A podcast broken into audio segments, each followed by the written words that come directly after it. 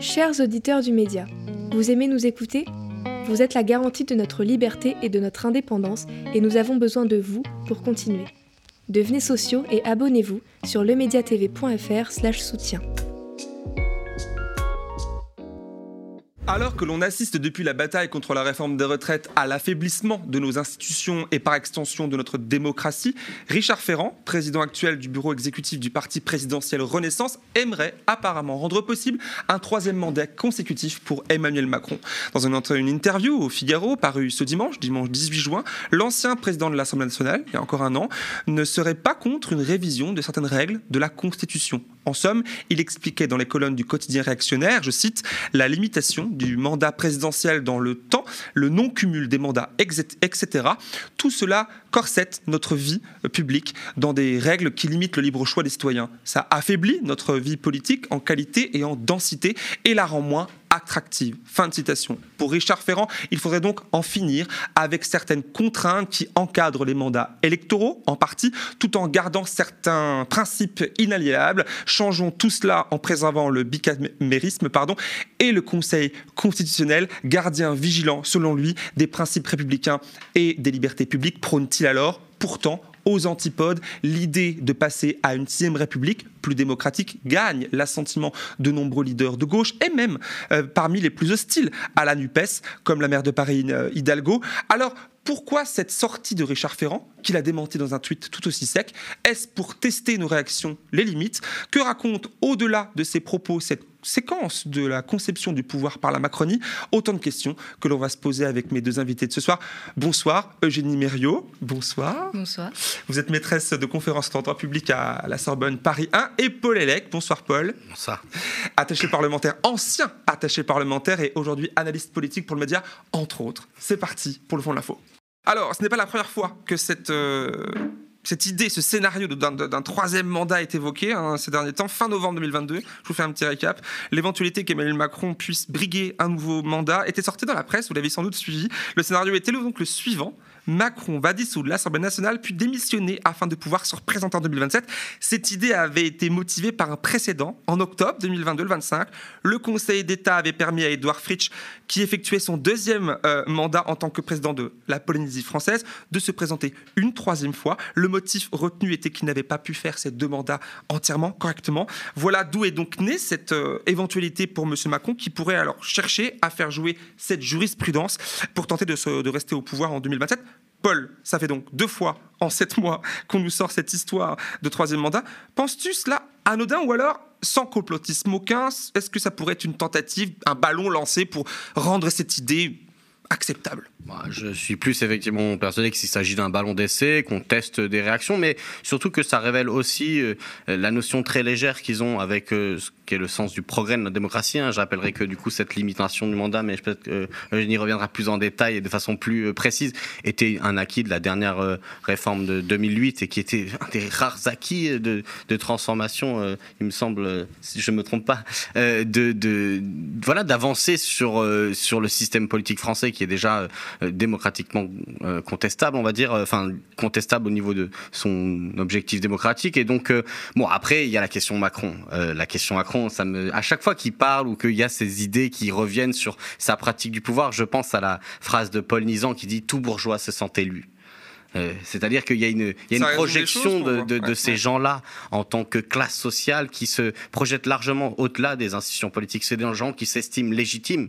D'ailleurs, euh, leur culture est décidée légitime, leurs paroles sont supposées être euh, voilà au-dessus de tout. Et d'ailleurs, dans la pratique du pouvoir des macronistes, dès qu'ils ont été contestés, on a bien vu qu'ils oscillaient entre en fait, mépris absolu des oppositions ou, dissolution. Euh, ouais, ou, ou, fanatisme. Quand j'allais dire ah, fanatisme au sens d'absolutisme de, la raison, quoi. Ce sont toujours eux la raison. Alors vous avez soit les extrêmes en face, soit euh, quand c'est la gauche, c'est les islamistes, les éco-terroristes, que vous voulez. Et en fait, c'est eux contre tout le monde. Enfin, la raison pure, absolue, euh, qui n'est pas du tout contingente, hein, qui est on a l'impression que voilà, on parle avec des gens qui ont la vérité révélée face à, face à nous et c'est flippant. Donc, Voilà, après, effectivement, ballon d'essai, petite tentative, à mon avis, plus que immense débat, mais c'est intéressant pour pouvoir analyser le, moment politique. Alors, je me retourne vers vous, Eugénie.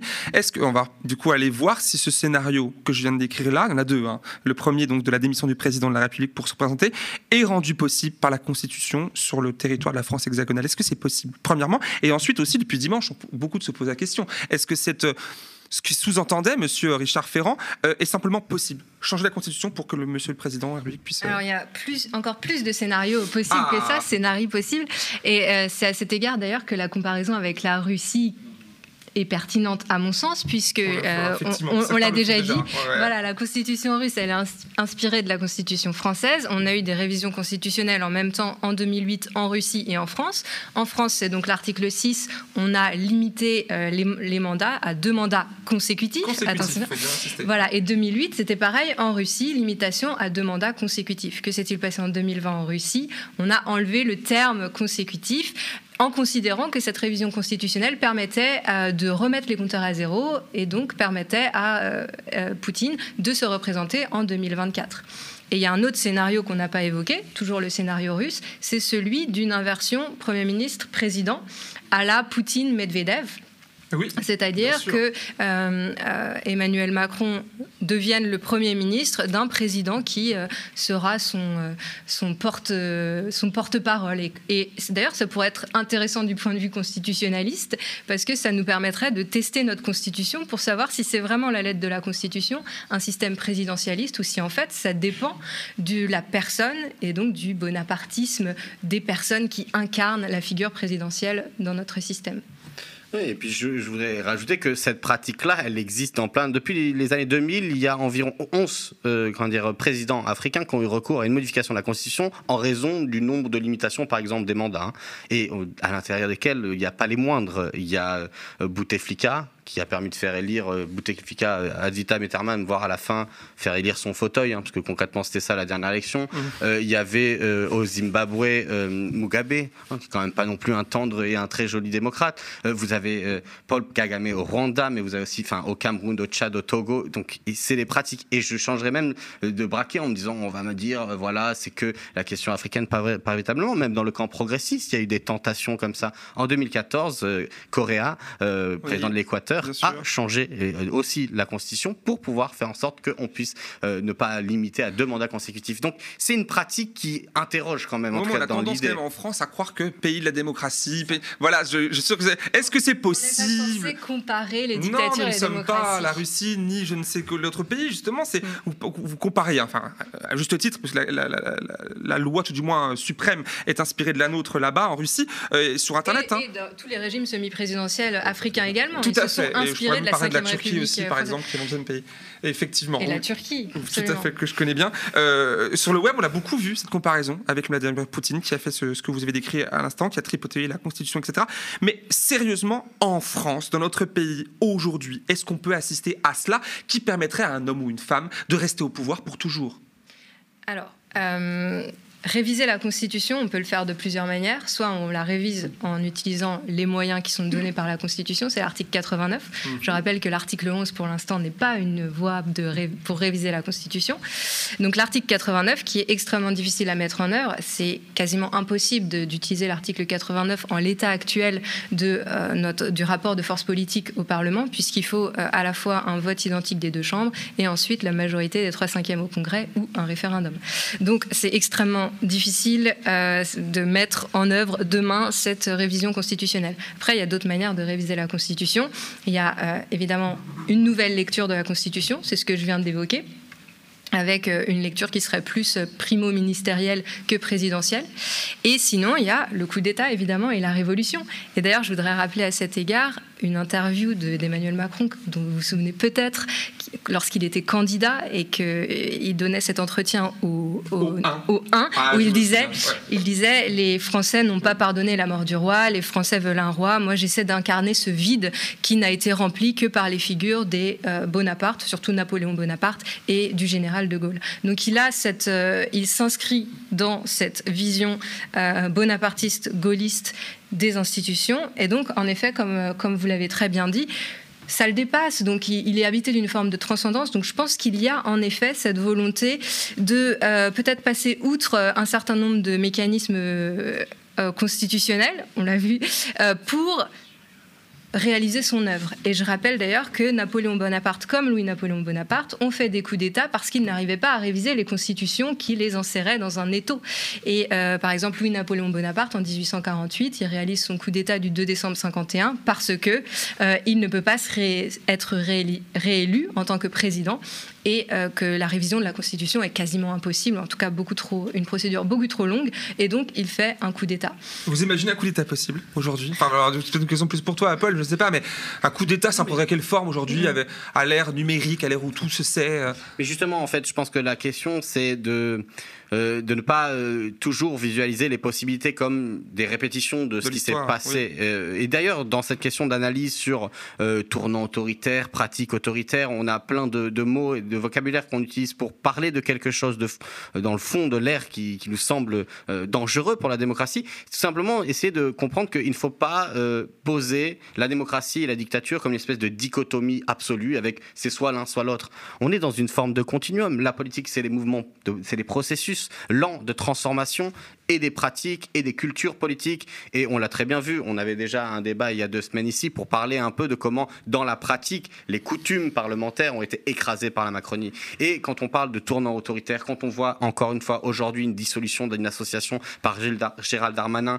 euh, et euh, quand dire, avec des arrestations d'une quinzaine de militants des soulèvements de la terre euh, placés en garde à vue, avec également l'implication des services antiterroristes, qu'est-ce que ça dit de la démocratie? Et j'en passe meilleurs, on en a eu d'autres, des associations quand c'est un fond de l'air et c'est ça qu'il faut comprendre, c'est que ce qui se passe, c'est qu'on est dans des sociétés, notamment les sociétés occidentales, où la société civile est extrêmement développée. C'est-à-dire, c'est-à-dire qu'il y a des institutions en dehors de l'État qui pèsent qui pèsent sur, la vie politique, sur la conception des, individus et les individus eux-mêmes parce qu'ils sont organisés en associations, en syndicats, en, plein de formes différentes d'actions collectives. En entreprise aussi. En entreprise. Euh, parce qu'ils sont plus puissantes que l'État.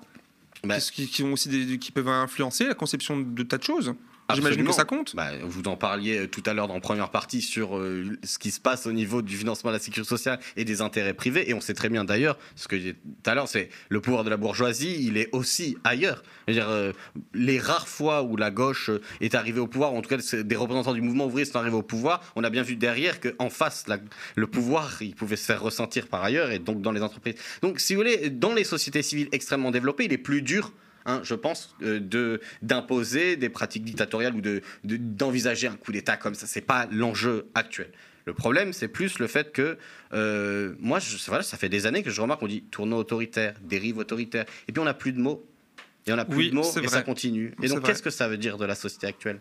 Alors, euh, avant d'aller sur ce terrain-là, parce que je pense qu'on va y aller, euh, parce que c'est la question qu'on se pose évidemment au fond, euh, j'aimerais quand même qu'on donne un peu de crédit à ce que dit Richard Ferrand. C'est quand même pas n'importe qui, c'est quand même quelqu'un qui a présidé la l'Assemblée nationale pendant un moment, euh, qui est aujourd'hui aux manettes ou presque d'un mouvement politique bah, qui est important aussi, qui suit du parti présidentiel. Est-ce qu'il a raison de dire quand même, je cite encore une fois, on l'a dit au début, que, que, que ces règles-là que nous connaissons aujourd'hui affaiblissent notre vie politique en qualité, en densité, je le cite, hein, et la rendent moins attractive? Alors, le, oui, le constitutionnalisme, c'est une confiscation, je le, dis souvent, c'est une confiscation du pouvoir politique au profit euh, de, euh, de juges non élus, type Conseil constitutionnel. Donc quand on constitutionnalise, on décide de soustraire à de la délibération politique du Parlement un certain nombre d'enjeux, euh, un certain nombre de politiques publiques. Donc il a tout à fait raison et le constitutionnalisme est décrié à droite comme à gauche mhm. comme étant une confiscation du pouvoir souverain du peuple.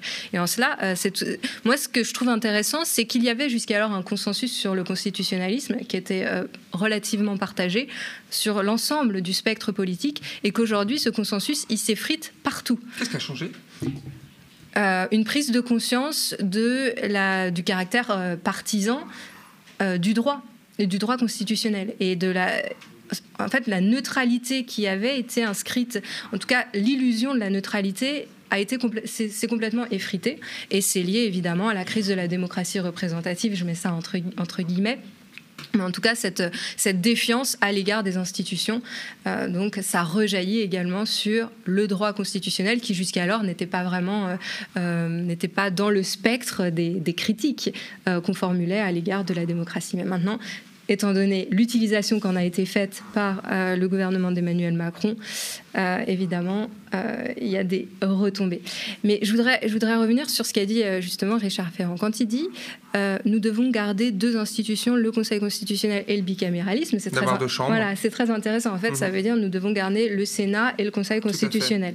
Donc deux institutions qui sont euh, qui ont vocation à modérer les justement la souveraineté euh, la souveraineté du peuple. Contradictoire, qui, vous dites. Voilà, qui s'exprime par, la, par la voix des représentants élus au Parlement. Donc c'est assez intéressant qu'ils veuillent d'une part se, se revendiquer de la souveraineté du peuple, et d'autre part, les institutions qu'il nous propose comme étant ces garde-fous sont précisément celles qui ont été pensées contre la souveraineté parlementaire et qui sont les institutions phares du constitutionnalisme, justement, qu'ils considèrent comme euh, fragilisant la démocratie. Donc c'est vraiment euh, très, très ambigu.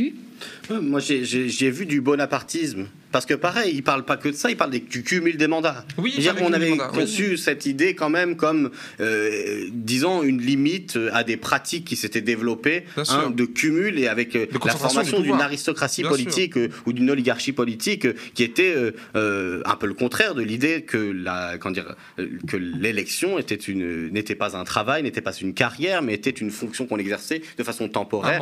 Et voilà. donc, et puis c'est encore la question du mandat, mandat présidentiel ou mandat ailleurs. Et donc, du coup, j'y vois vraiment, encore une fois, ce réflexe de euh, quand euh, on veut justifier une sorte de légitimité de la part de ces gens qui pensent le pouvoir sans le peuple en général, euh, on dit on retournera, ça leur permettra de s'exprimer. Avec, moi, je l'ai vu, je l'ai lu comme un dédain. le cumul des mandats, arrêtez de nous donner des exigences sur nous, comment on vit en tant que politique. Mais par contre, on vous consultera. les, enfin, voilà, surtout quand on voit la pratique du pouvoir que ces gens ont eu.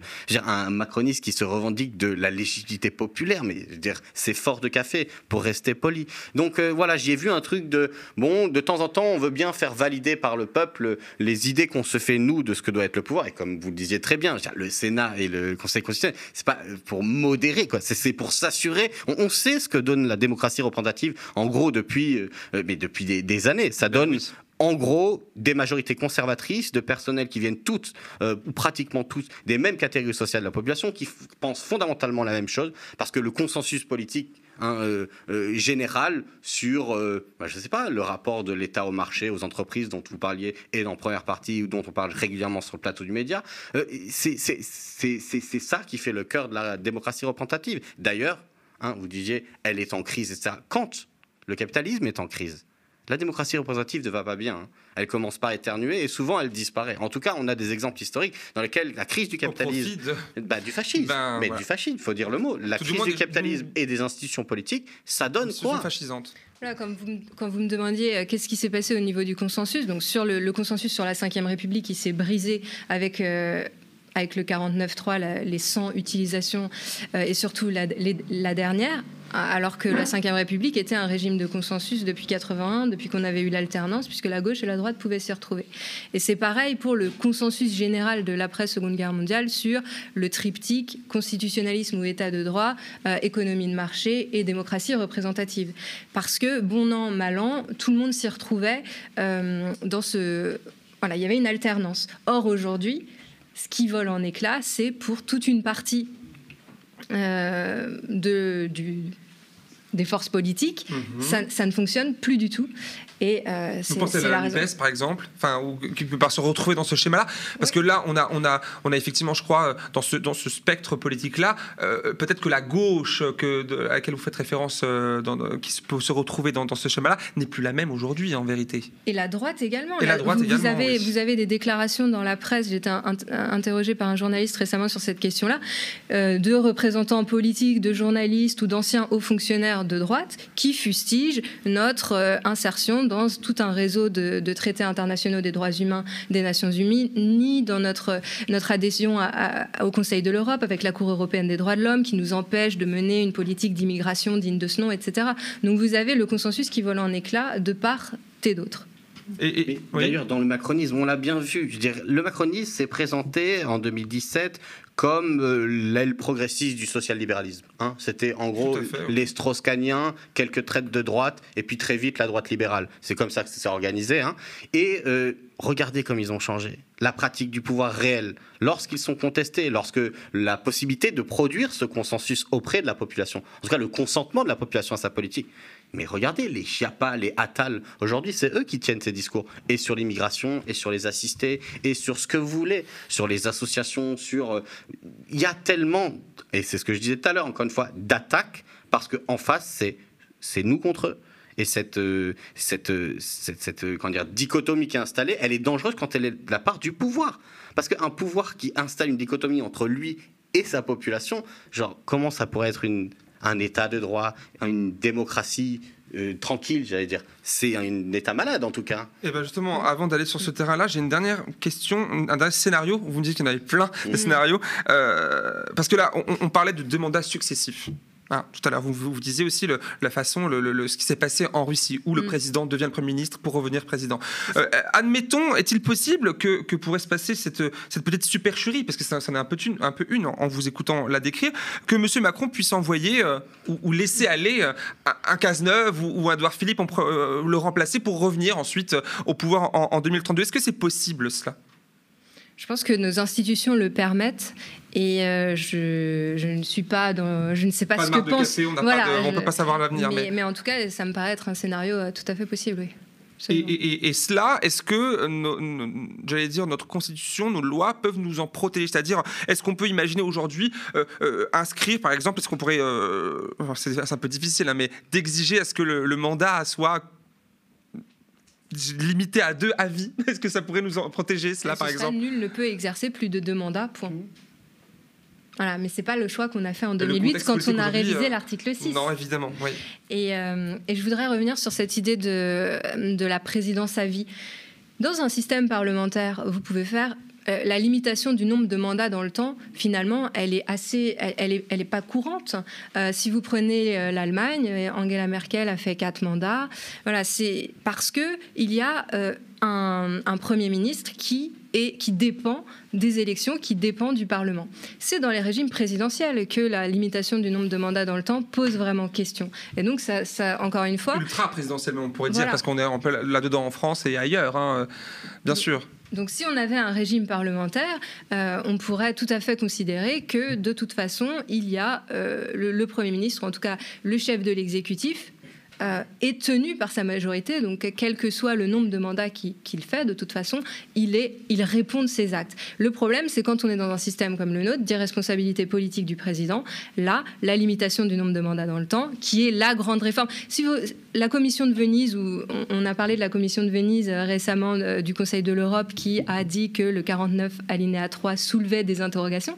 Alors c'est intéressant parce que la commission de Venise, d'habitude, elle critique plutôt les les autres, pas nous. Et euh, donc c'est un, un, un moment intéressant. La commission de Venise, donc démocratie par le droit, c'est sa mission. Qu'est-ce qu'elle dit? Dans les régimes présidentiels, il faut la limitation du nombre de mandats dans le temps et c'est une des réformes qui est demandée pour démocratiser les pays en, en, transition démocratique, notamment dans les pays du Sud. Donc ça me paraît assez intéressant de noter, euh, noter ça. Malgré des scénarios catastrophiques, là où il partirait, il reviendrait. Oui, c'est vrai qu'il y a beaucoup, beaucoup de scénarios. Alors, on se pose désormais du coup à cet instant, pour un peu finir notre, notre propos, la question de la crise démocratique. On, on l'a dit, la crise dérive, on il y a plein de, termes euh, qui est en cours. On, entend de plus en plus souvent hein, cette phrase, hein, cette question, sommes-nous encore en démocratie? Même des bouches les plus, on peut dire, raisonnables euh, par le passé.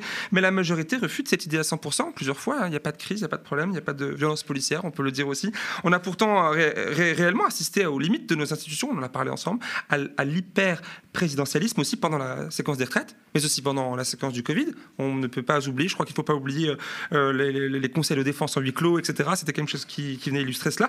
De plus, les mouvements contestataires, tu l'as dit tout à l'heure, sont fortement réprimés en France par la force et la violence dans les manifestations, par aussi le pouvoir sur le terrain administratif. On pense, tu l'as dit tout à l'heure, à la dissolution annoncée du mouvement complexe des soulèvements de la Terre. Ce n'est pas une association, mais un regroupement de, de, citoyens et d'associations ensemble. En 15 jours, une trentaine de militants écologistes ont été euh, arrêtés dans le cadre de l'enquête euh, sur les actions contre le cimentier Lafarge. J'aurais pu vous parler de cela et de plein d'autres choses, des outils de surveillance de masse. On a fait une émission ici que j'animais il y a quelques jours euh, suite à la votation au Sénat d'une loi qui permettrait la surveillance de masse biométrique en marge des JO, etc. Et avec l'argument du terrorisme, alors que dans le même temps, Gérald Darmanin utilise le, même argument pour qualifier les, militants écologistes, etc. Bref, tout ça pour dire, dernière question qui va, vous, j'imagine, vous laisser aller dans, dans, vos réponses. Crise démocratique. Le, le, gouvernement le réfute, mais c'est quand même la bonne expression, non Est-ce qu'on peut parler vraiment de cela? Je pense qu'il faut remettre euh, l'évolution de nos institutions et de notre droit dans un contexte plus large qui est celui de l'état d'urgence. En fait, on est dans un, dans un état d'urgence depuis 2015, voilà, depuis 2015, qui a fait évoluer notre droit très, très, très significativement. C'est-à-dire qu'on revient sur les grandes lois de la Troisième République. La Troisième République qui a fondé notre modèle républicain. Euh, que ce soit la loi d'association, que ce soit la liberté de manifestation, en fait, que ce soit l'ensemble de nos libertés fondamentales euh, qui ont été posées à cette, à cette époque-là, dans une période beaucoup moins libérale au niveau mondial, euh, est aujourd'hui remise en cause. On, dit qu'en France, on a un régime... Euh, on n'a pas un régime d'autorisation en matière de liberté.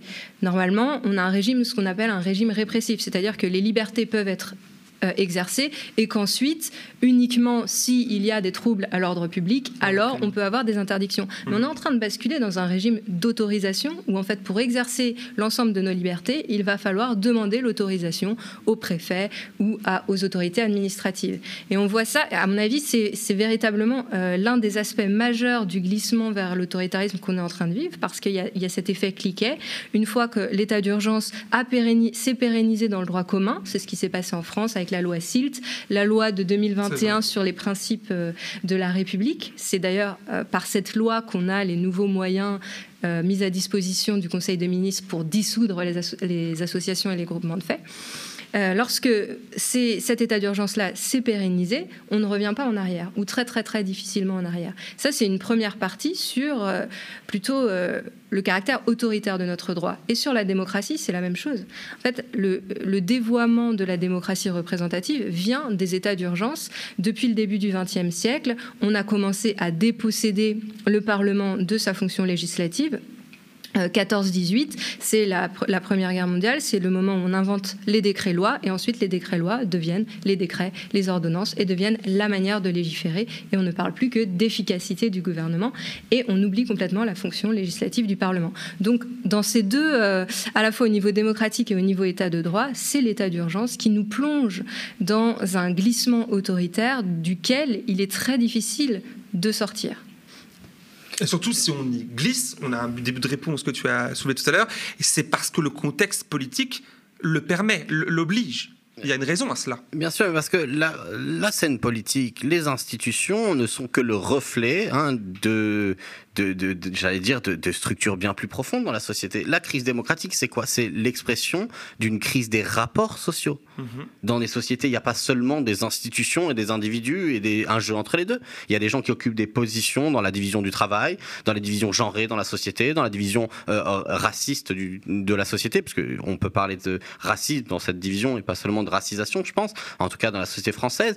Et à l'intérieur de ces rapports sont contestés.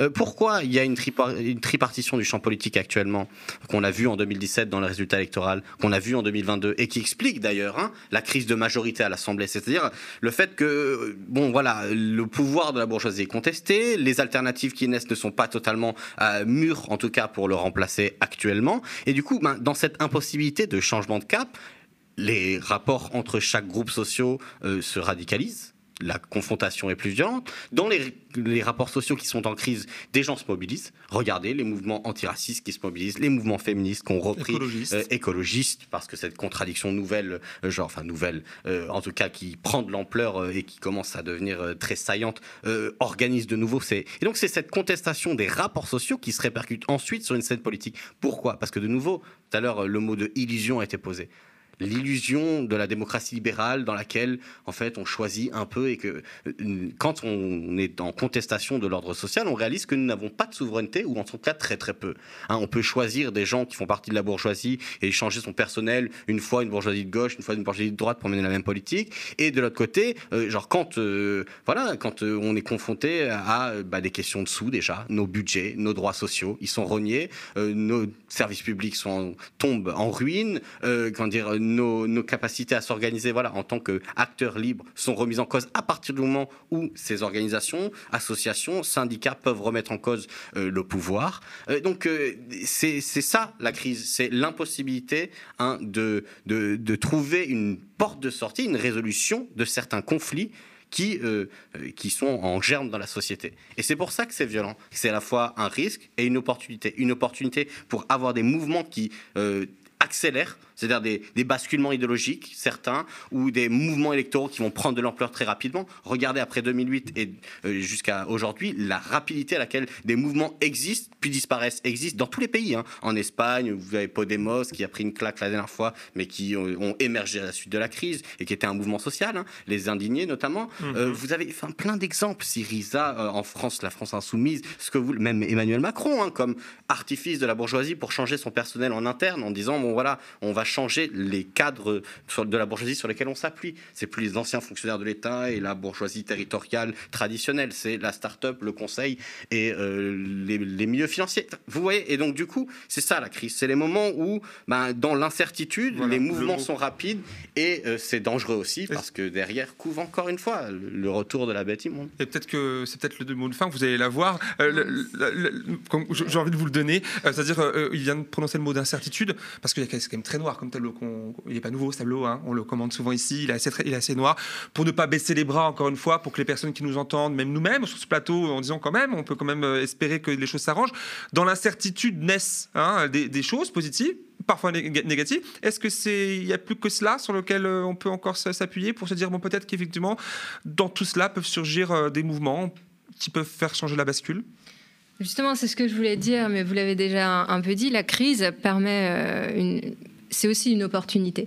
Donc, et, la résolution de la crise imprime pendant longtemps euh, sa marque aux institutions et à la vie politique. Je ne vais pas refaire un cours ou reprendre les exemples bien connus, mais euh, voilà, le, la démocratie, c'est la résolution de crise, ou le parlementarisme, c'est la résolution de crise entre l'armée et euh, le peuple. pardon, entre le roi, entre le roi et le peuple. Entre le roi et le peuple, si on prend le Royaume-Uni, si on prend la France.